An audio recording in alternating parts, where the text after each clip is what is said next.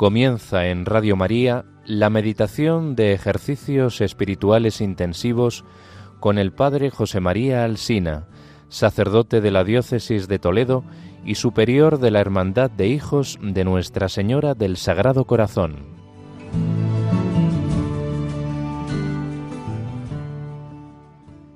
Verdaderamente ha resucitado el Señor.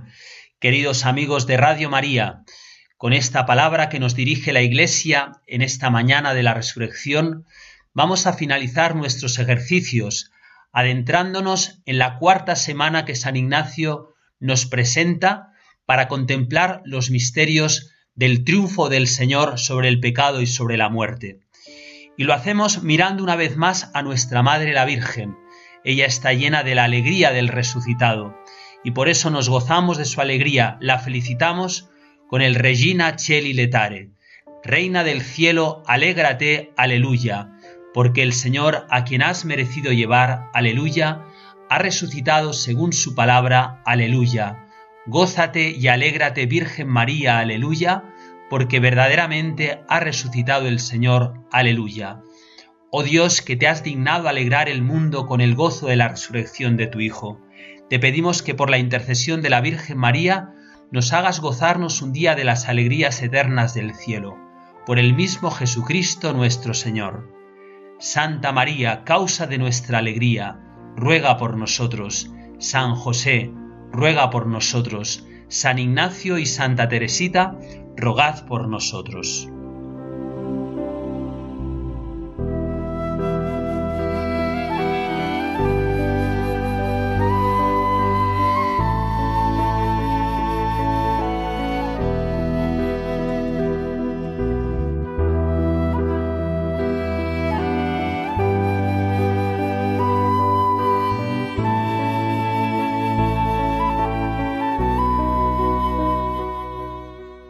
Ignacio comienza las contemplaciones de los misterios de la Pascua del Señor con una petición, pedirle al Señor la gracia de alegrarme y gozarme con Cristo resucitado.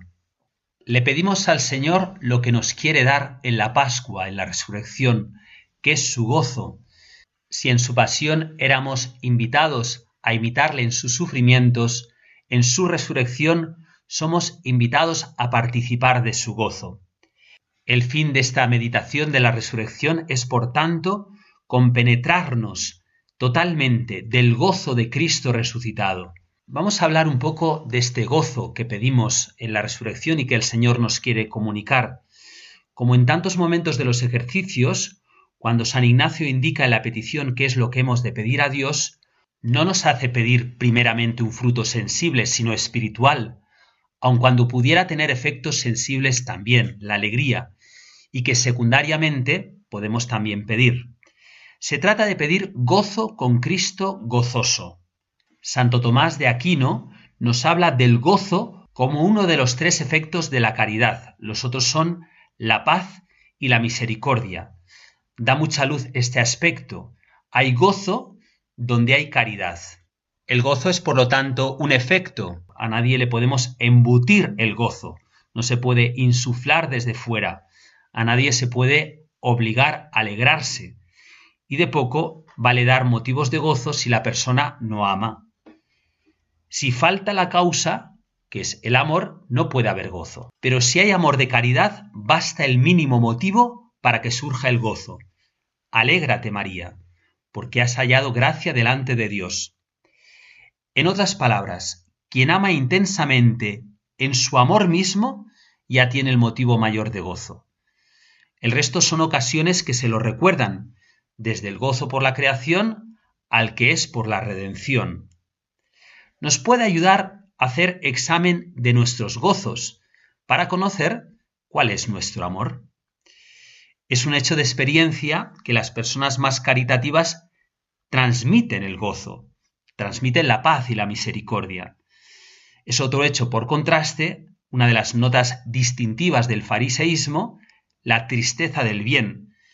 Y por todo ello, en la pedagogía de nuestros gozos, encontramos un camino de educación en el amor.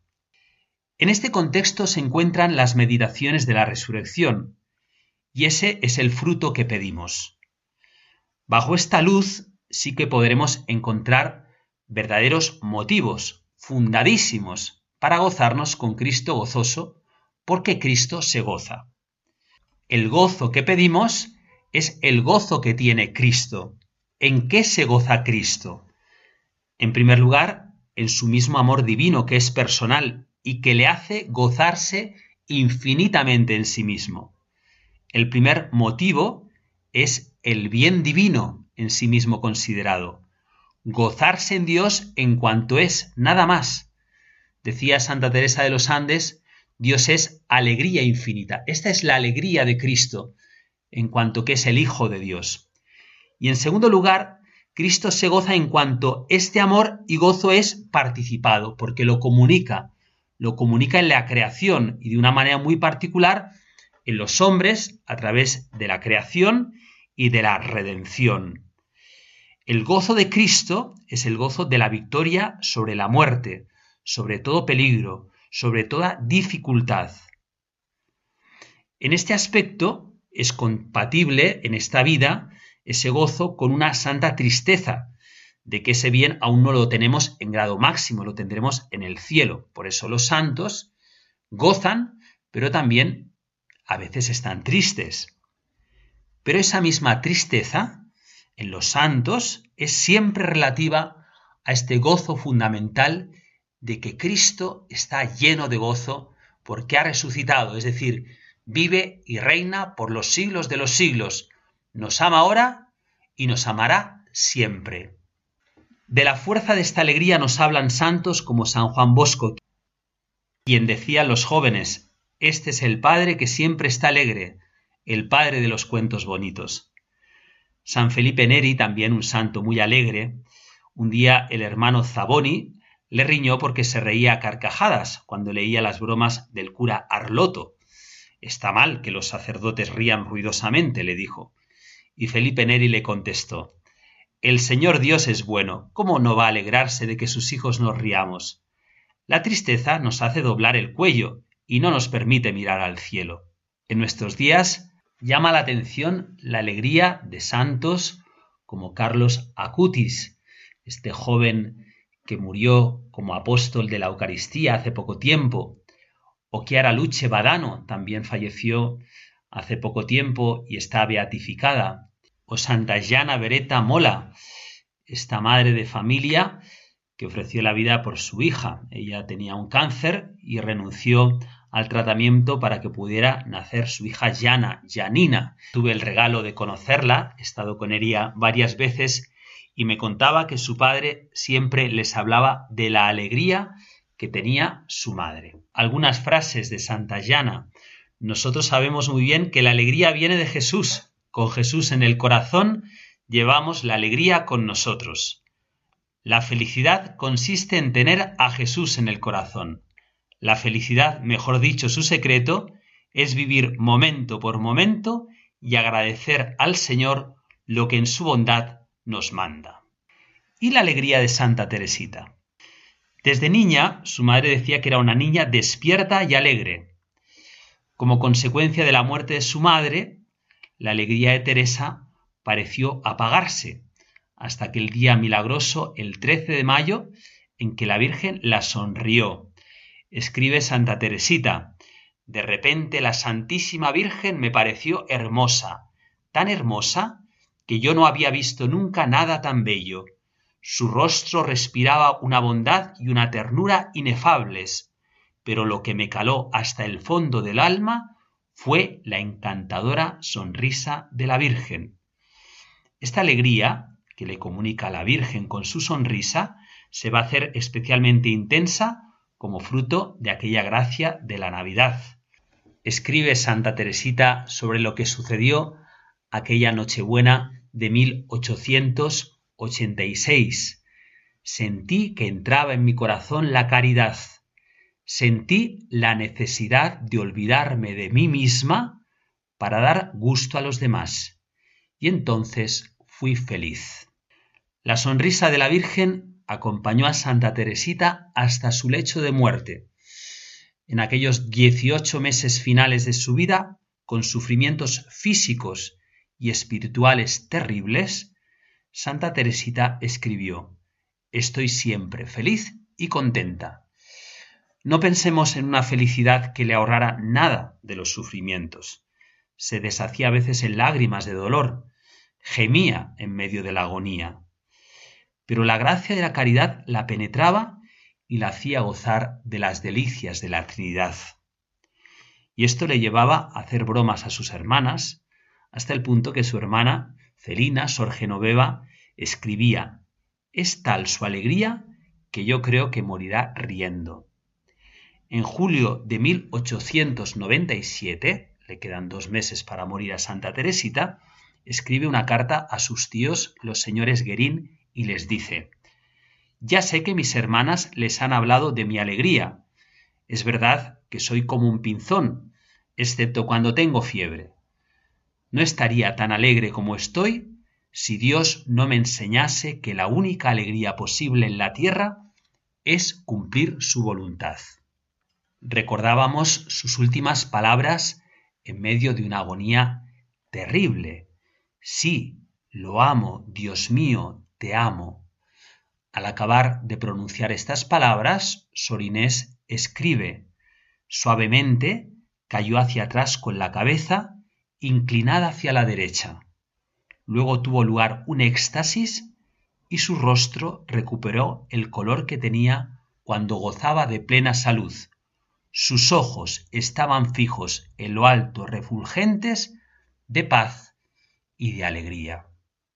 No es difícil pensar que esa sonrisa que quedó en el rostro de Santa Teresita después de fallecer quedó como signo de su encuentro definitivo con la Virgen de la Sonrisa. Hoy se hace especialmente necesaria esta alegría, esta alegría ante un mundo que porque no tiene a Dios está triste. Por eso se la hemos de pedir al Señor y a la Virgen de la Sonrisa, todos los días, para que el mundo nos conozca porque estamos alegres. El Papa Francisco escribió una carta apostólica hermosísima sobre la santidad que se titula Gaudete et exultate. Nos invitaba a entrar en esa alegría de los santos.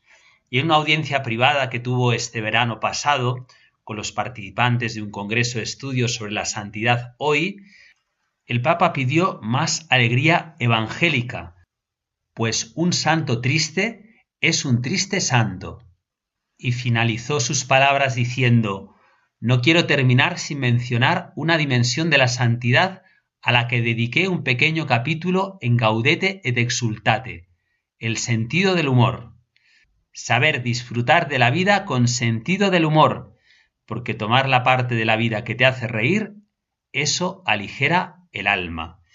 Y al final invitó a rezar la oración de Santo Tomás Moro, que él dice que reza desde hace más de 40 años y que también está contenida en la Gaudete et Exultate, que dice así, Concédeme, Señor, una buena digestión y también algo que digerir. Concédeme la salud del cuerpo con el buen humor necesario para mantenerla. Pidámosle al Señor que nos comunique el gozo de su resurrección, el gozo de su divinidad. Toda la divinidad de Cristo se manifiesta ahora en su humanidad. Si, como nos decía San Ignacio en la Pasión, parece que la divinidad se esconde, ahora la divinidad aparece con toda su fuerza, penetrando y difundiéndose a través del cuerpo resucitado de Jesús. Quien está cerca de Jesús, quien trata con Jesús muy especialmente en la oración, en los sacramentos, quien sale al encuentro de ese Jesús que hoy está vivo también en los que sufren, en los enfermos, en los que tenemos cerca y nos necesitan, se llena de la alegría de la resurrección.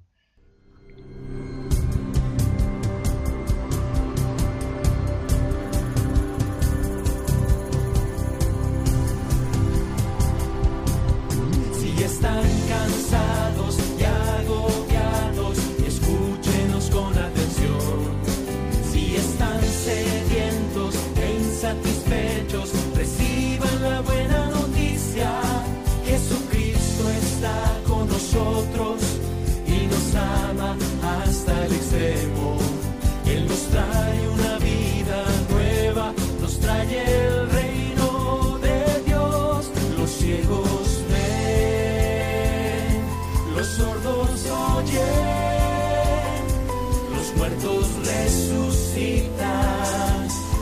se esparce la buena noticia.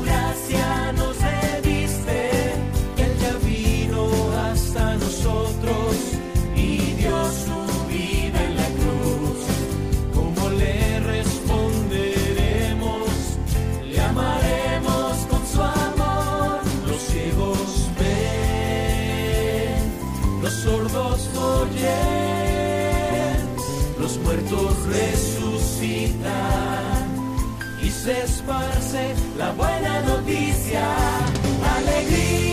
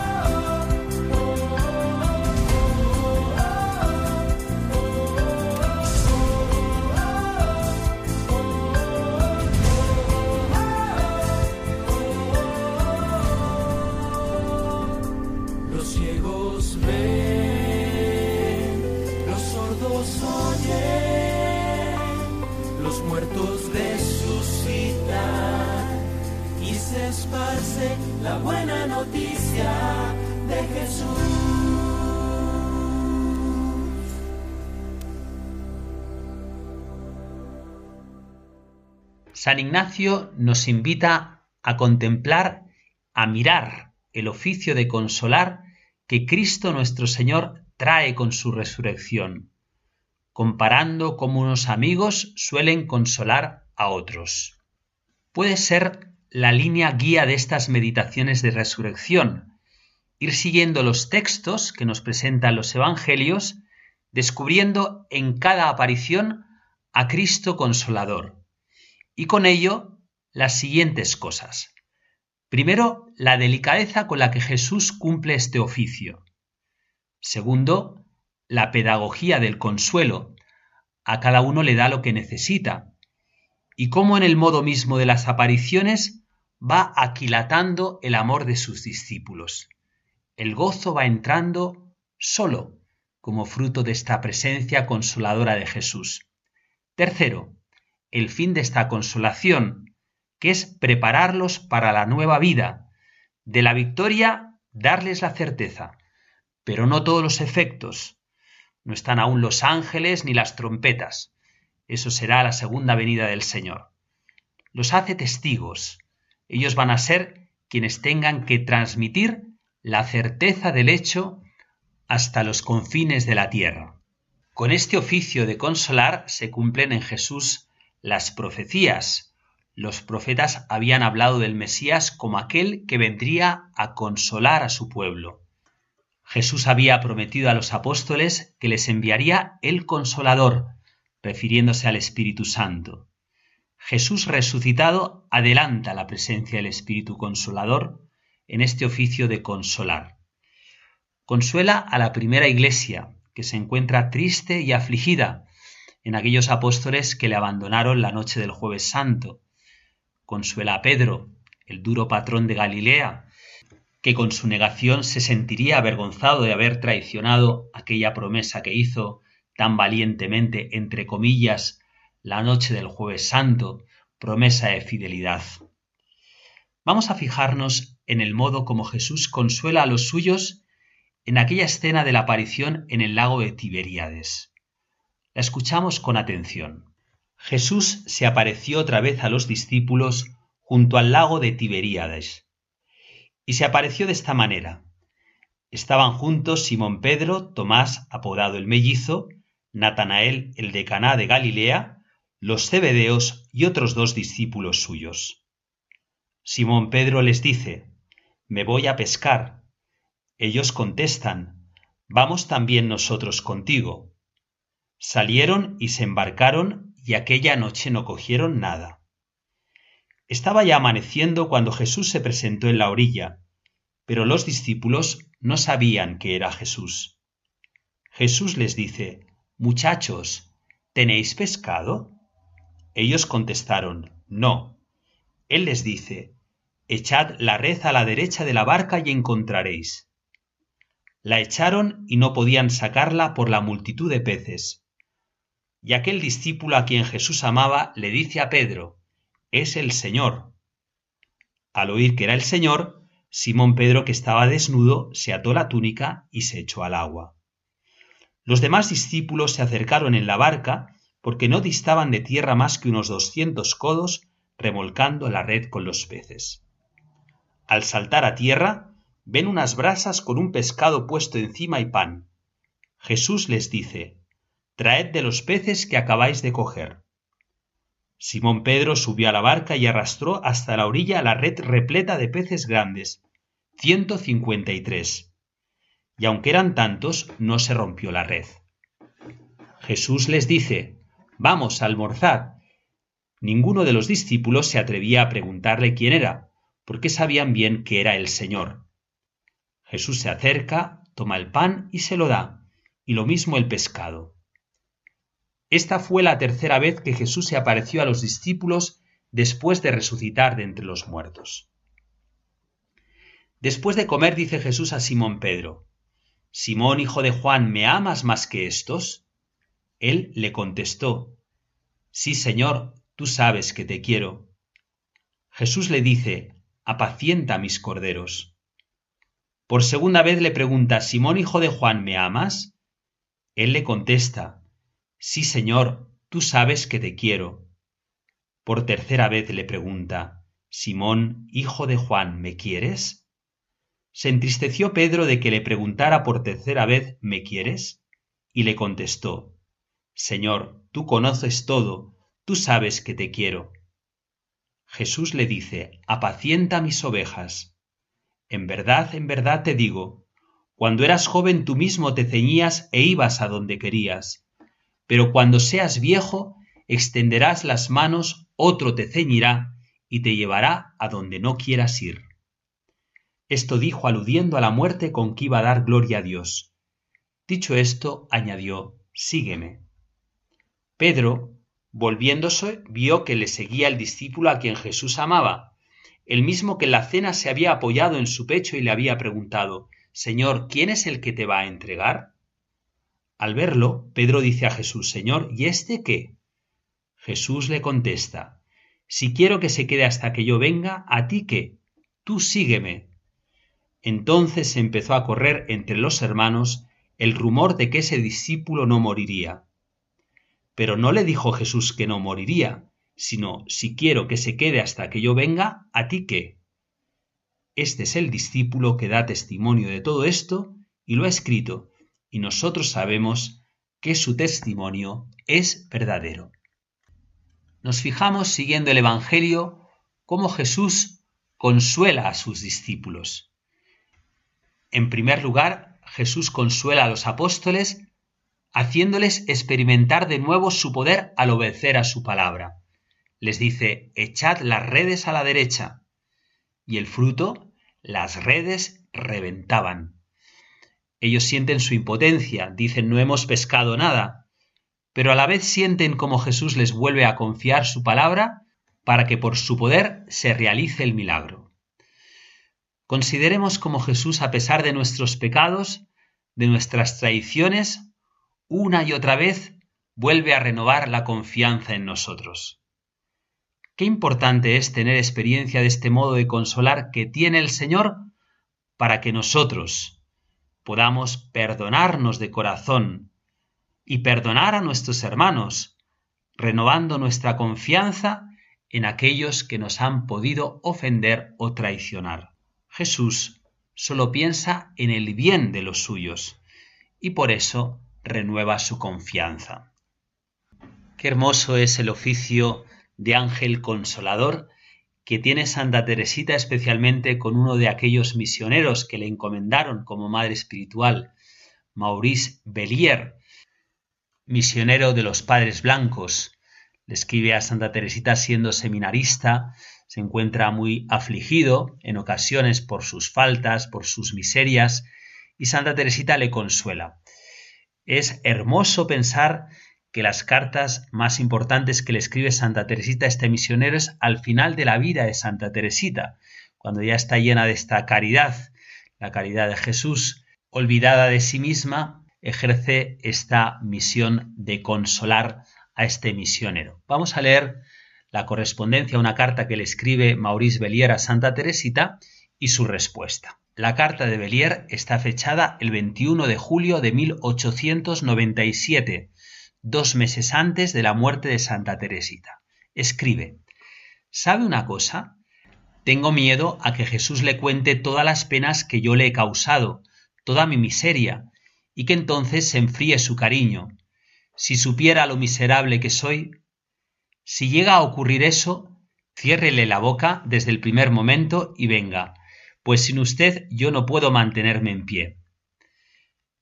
Me dice, hermanita, que se siente feliz de saber que he entrado en el amor por el camino de la confianza. Creo igual que usted que ese es el único camino que puede conducir al puerto. Pero si miro a Jesús esperando pacientemente mi regreso y concediéndome una nueva gracia después de haberle pedido yo perdón por una nueva falta, me siento vencido y reanudo la marcha. Lo que ahora a veces me retiene no es Jesús, sino yo mismo. Tengo vergüenza de mí mismo, y en vez de arrojarme en los brazos de este amigo, apenas me atrevo a arrastrarme a sus pies. Con frecuencia un primer impulso me lanza a sus brazos, pero me detengo enseguida a la vista de mi miseria y no me atrevo. Dígame, hermanita, ¿me equivoco? Pienso que al corazón de Dios le entristecen mucho más las mil pequeñas cobardías e indelicadezas que le hacen sus amigos que otras faltas incluso graves que escapan al control de la naturaleza. Usted me comprende y me hará generoso e irreprochable con Jesús. Que yo tenga hacia Jesús al menos tanto punto de honor como el que tengo hacia los hombres. Responde Santa Teresita el 26 de junio de 1897. Querido hermanito, Dios le tiene reservadas a su alma sorpresas muy agradables. Su alma, así me lo escribe, está poco acostumbrada a las cosas sobrenaturales, pues yo que para algo soy su hermanita, le prometo hacerle saborear después de mi partida para la vida eterna la dicha que puede experimentarse al sentir cerca de sí a un alma amiga. Tiene que vivir por anticipado en el cielo, pues Jesús nos dijo, donde está tu tesoro, allí está tu corazón. ¿Y no es Jesús nuestro único tesoro? Pues si Él está en el cielo, allí debe morar su corazón.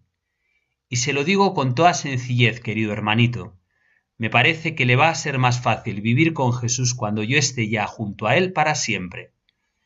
Muy mal tiene que conocerme para temer que una relación detallada de sus faltas pueda disminuir el cariño que siento por su alma. Créame, hermano, que no necesitaré tapar con la mano la boca de Jesús. Hace ya mucho tiempo que tiene olvidadas sus infidelidades, y sólo tiene presentes sus deseos de perfección para alegrar su corazón. Se lo ruego, no se arrastre a sus pies. Siga ese primer impulso que lo lleva a sus brazos. Ese es su sitio. En esta carta he comprobado más aún que las demás que le está prohibido al cielo por otro camino que no sea el de su pobre hermanita. Estoy completamente de acuerdo con usted. Al corazón de Dios le entristecen más las mil pequeñas indelicadezas de sus amigos que las faltas incluso graves que cometen las personas del mundo. Pero querido hermanito, yo pienso que eso es sólo cuando los suyos, sin darse cuenta de sus continuas indelicadezas, hacen de ellas una costumbre y no le piden perdón. Sólo entonces Jesús puede decir aquellas palabras conmovedoras que la Iglesia pone en nuestra boca durante la Semana Santa. Esas llagas que veis en mis manos son las que me hicieron en casa de mis amigos. Pero cuando sus amigos después de cada indelicadeza vienen a pedirle perdón echándose en sus brazos, Jesús se estremece de alegría y dice a los ángeles lo que el padre del hijo pródigo dijo a sus criados. Sacad enseguida el mejor traje y vestidlo. Ponedle un anillo en la mano y hagamos una fiesta. Sí, hermano mío, qué poco es conocida la bondad y el amor misericordioso de Jesús.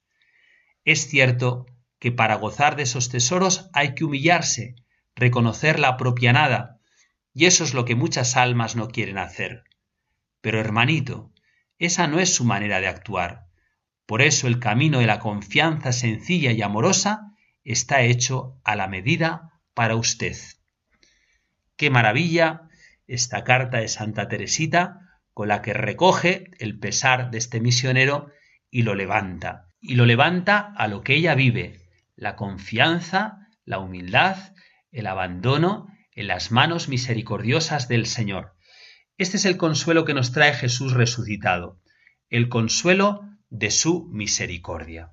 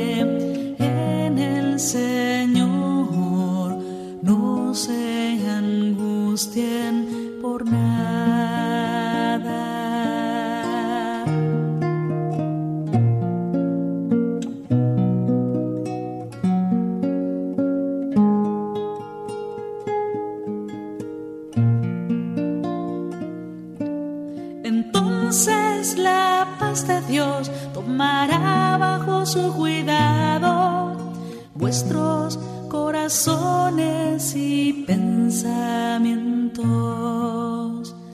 Alégrense en el Señor, no se angustien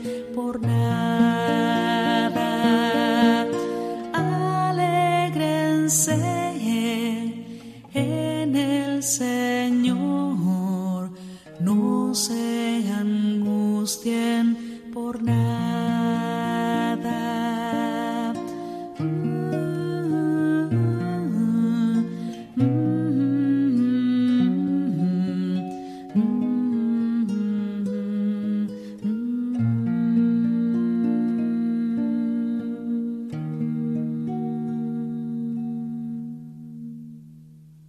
Seguimos con el texto evangélico en este oficio de consolar que tiene Jesús para los apóstoles. Les prepara el desayuno. La delicadeza de Jesús se muestra muy especialmente en el modo que tiene de preparar este desayuno. Les dice, traed de lo que habéis pescado. Él es el autor del milagro, pero reconoce sus frutos como suyos en su deseo de consolarles, de hacerles bien, de mostrarles que siempre hay tiempo para volver a empezar. La mayor misericordia que el Señor tiene con nosotros es la de contar con nosotros. Él en el Evangelio pidió los panes y los peces a aquel niño. Él pide nuestra colaboración y cuando pide nuestra colaboración está verdaderamente haciéndonos la mayor misericordia. ¿Es que acaso no hay mayor misericordia que la de contar con nuestra voluntad generosamente entregada a su voluntad? Cuando le damos al Señor lo que tenemos, se lo damos por gracia, pero se lo damos nosotros. Aquello que dice San Agustín, el que te creó sin ti, no te salvará sin ti. Santo Tomás dice que Dios mueve la voluntad y la voluntad es movida. Es esa maravilla en la que Dios lleva la primacía del actuar de su gracia, pero cuenta verdaderamente con nosotros. Les ha mandado que echen las redes, las echan, recogen el milagro que Jesús ha realizado, la pesca milagrosa, y ahora les pide los peces que ellos han pescado, fruto del milagro de Jesús, para cocinarlos. Esa es toda la dinámica de la gracia donde se muestra, donde se muestra la misericordia de nuestro Dios consolador. Pero vamos a fijarnos muy especialmente en cómo Jesús desempeña su oficio de consolador con Pedro, en ese diálogo que tiene después de aquel desayuno. El Papa Benedicto XVI, en una audiencia de los miércoles, nos hacía entrar de lleno en lo que sucedió en aquella mañana en el lago entre Jesús y Pedro. El evangelista San Juan, nos dice el Papa, nos narra el diálogo que mantuvieron Jesús y Pedro en aquella circunstancia. Se puede constatar un juego de verbos muy significativo. En griego, el verbo fileo expresa el amor de amistad, tierno, pero no total, mientras que el verbo agapao significa el amor sin reservas, total e incondicional. La primera vez Jesús pregunta a Pedro, Simón, ¿me amas? ¿Agapasme? con este amor total e incondicional. Antes de la experiencia y la traición, el apóstol ciertamente habría dicho, Te amo, ágapose incondicionalmente. Ahora que ha experimentado la amarga tristeza de la infidelidad, el drama de su propia debilidad, dice con humildad, Señor, te quiero, filose, es decir, te amo con mi pobre amor humano. Cristo insiste, Simón, ¿me amas con este amor total que yo quiero? Está haciendo referencia a la promesa que Pedro le había hecho en la noche del jueves santo. Y Pedro repite la respuesta de su humilde amor humano, Kyrie, filose. Señor, te quiero como sé querer, es decir, con ese amor pobre. La tercera vez Jesús solo dice a Simón, fileisme, y aquí el Papa va a mostrar ese cambio de ese verbo. Simón comprende que a Jesús le basta su amor pobre, el único del que es capaz, y sin embargo se entristece porque el Señor se lo ha tenido que decir de ese modo. Por eso le responde, Señor, tú lo sabes todo, tú sabes que te quiero, utilizando ese mismo verbo que Jesús ha utilizado para hacerle la pregunta. Filose. Y concluye el Papa. Desde aquel día Pedro siguió al Maestro con la conciencia clara de su propia fragilidad. Pero esta conciencia no lo desalentó, pues sabía que podía contar con la presencia del resucitado a su lado. Del ingenuo entusiasmo de la adhesión inicial, pasando por la experiencia dolorosa de la negación y el llanto de la conversión, Pedro llegó a fiarse de ese Jesús que se adaptó a su pobre capacidad de amor. Y así también a nosotros nos muestra el camino a pesar de toda nuestra debilidad. Sabemos que Jesús se adapta a nuestra debilidad. Nosotros lo seguimos con nuestra pobre capacidad de amor y sabemos que Jesús es bueno y nos acepta. Pedro tuvo que recorrer un largo camino hasta convertirse en testigo fiable, en piedra de la Iglesia, para estar constantemente abierto a la acción del Espíritu de Jesús.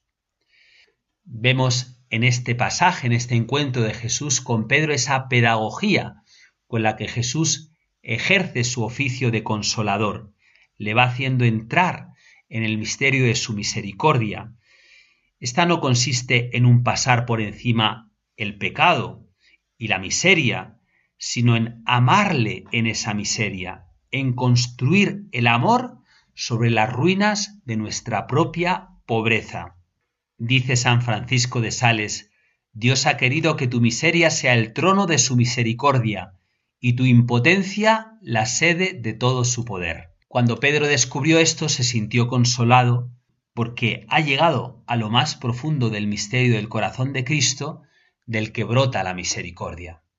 Sobre esta piedra edificaré mi iglesia, le había dicho Jesús al confiarle la custodia de su iglesia. La piedra de la que hablaba Jesús es Pedro, que es el primero de los apóstoles que se sabe tocado por la misericordia. Es en la iglesia, en Pedro, en sus sucesores, donde tenemos experiencia de cómo la iglesia está fundada sobre la misericordia. Hombres frágiles, pecadores, pero elegidos por el Señor para mostrarnos el camino que nos lleva a Cristo. Nosotros estamos necesitados de este consuelo que nos trae la misericordia del corazón de Jesús, y hoy y siempre lo encontraremos en la iglesia fundada por Jesús, edificada sobre Pedro.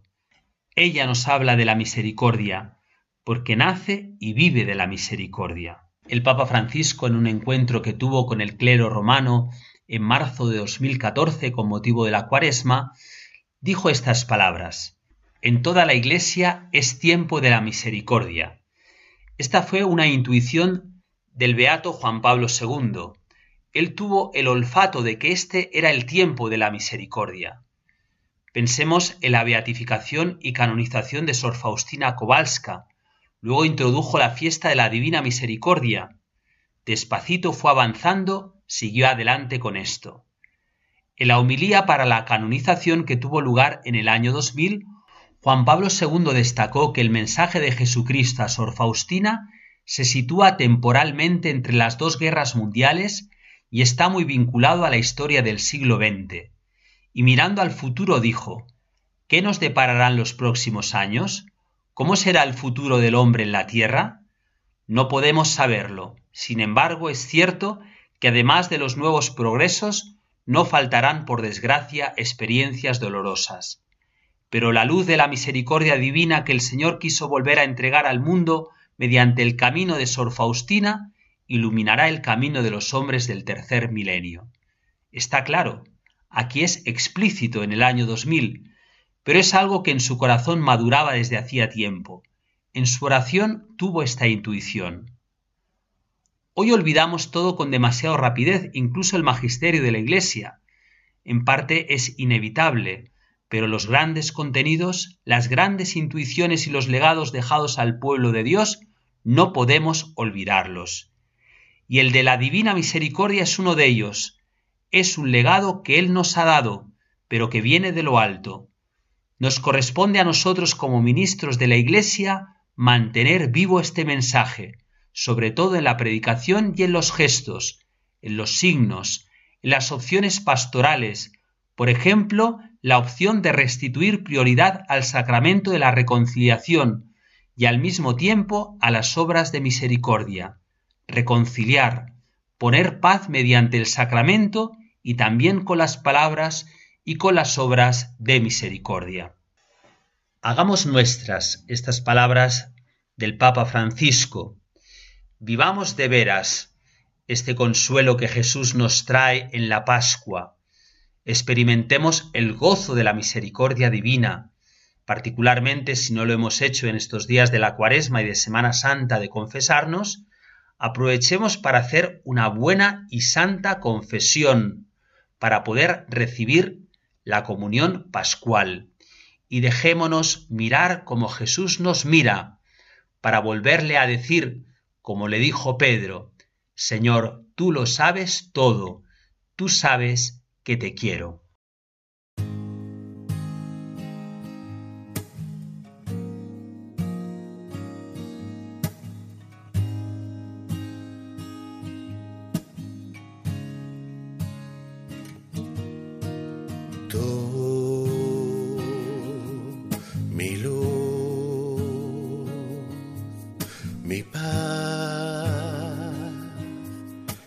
Certeza y libertad, mi inspiración, mi descansar, mi sendero y dulce hogar. Omnipotente amor, tú, paciente servidor, tú, mi amigo fiel, fortaleza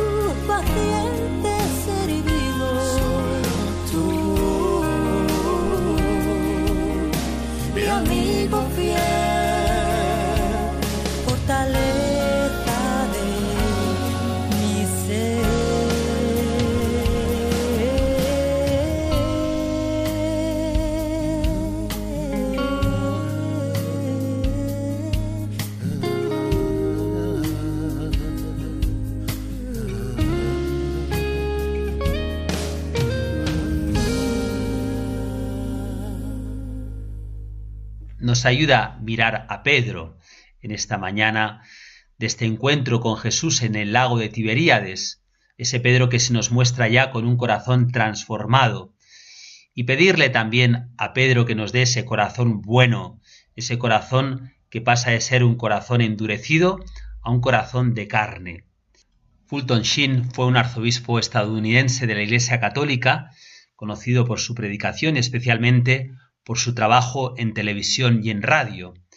Escribió lo siguiente sobre el apóstol Pedro. El jefe de la Iglesia sustenta a la Iglesia durante el tiempo. Por eso Jesús le pide una profesión de amor que convalide y dé sentido a la perenne profesión de fe. Porque el espíritu de la Iglesia es el espíritu del amor. Le da la posibilidad de desdecirse delante de los otros apóstoles, el interrogatorio del amor. Y nunca se lo ve más de todo corazón cuando se entristece por la tercera pregunta. Sabes todo, me conoces por dentro, sabes que eres todo para mí. Los hombres tienen tantas capacidades, dones, muchísimos, pero hay cierta cosa que solo se tiene si se tiene, y quien no la tiene ni sabe qué es. Es algo incomunicable, inalienable, que pertenece al misterio de cada uno consigo mismo, que es lo más profundo del yo, que es el santuario de la conciencia, es el corazón. San Pedro tenía corazón, era un hombre de corazón, no era un gran especulativo. Tener corazón es una especial capacidad de sentir, es una sensibilidad especial, capacidad de conmoverse, de expandirse hacia los demás, de encenderse, de sentir el dolor de los otros como propio y también la alegría. Estar más contento porque los otros lo están que por estar contento con los otros. Es cierto punto indivisible en nuestro yo en el cual es puesto todo el bien posible de una criatura. Es el centro de la libertad. No mira cifras, no calcula. Tener corazón es tener el sentido de las pequeñas cosas que elevan el espíritu. Imaginemos que Jesús pasa ante cada uno de nosotros con la misma pregunta, y en relación con la misión que tiene para nosotros, lo que nos quiere pedir que hagamos con la función que nos hará desempeñar en su iglesia. Pedro, ¿me amas? Todos diremos que sí, pero no todos de la misma manera. Esta pregunta no se trata de un juramento de fidelidad, de responder lo que toca, de imaginar a qué cosas estamos dispuestos. Haré lo que sea, me entregaré a las obras, yo daré mi vida por ti. No se trata de eso, sino de algo más profundo que sólo se puede contestar desde el corazón, siendo hombres de corazón. ¿Me amas realmente? ¿Me amas a mí? ¿Piensas en mí? ¿Suspiras por mí? ¿Harás todo lo que te digo? ¿Me buscas? ¿Me amas verdaderamente? ¿Soy todo para ti? Tú lo sabes todo. ¿Podremos decir lo mismo que San Pedro con el mismo corazón? Esa es la respuesta que da sentido a toda función en la Iglesia, a todo lo que Dios nos da para el bien de nuestros hermanos. Le pedimos a Jesús resucitado esta gracia para cada uno de nosotros. Yo se la pido para cada uno de los que estáis escuchando estos ejercicios y vosotros se la pedís al Señor para mí. Que nos dé un nuevo corazón, un corazón bueno, un corazón como el suyo. Este es el fruto de los ejercicios, hombres y mujeres nuevos con un corazón como el de Jesús. Que Cristo resucitado nos llene de su alegría y nos dé su mismo corazón.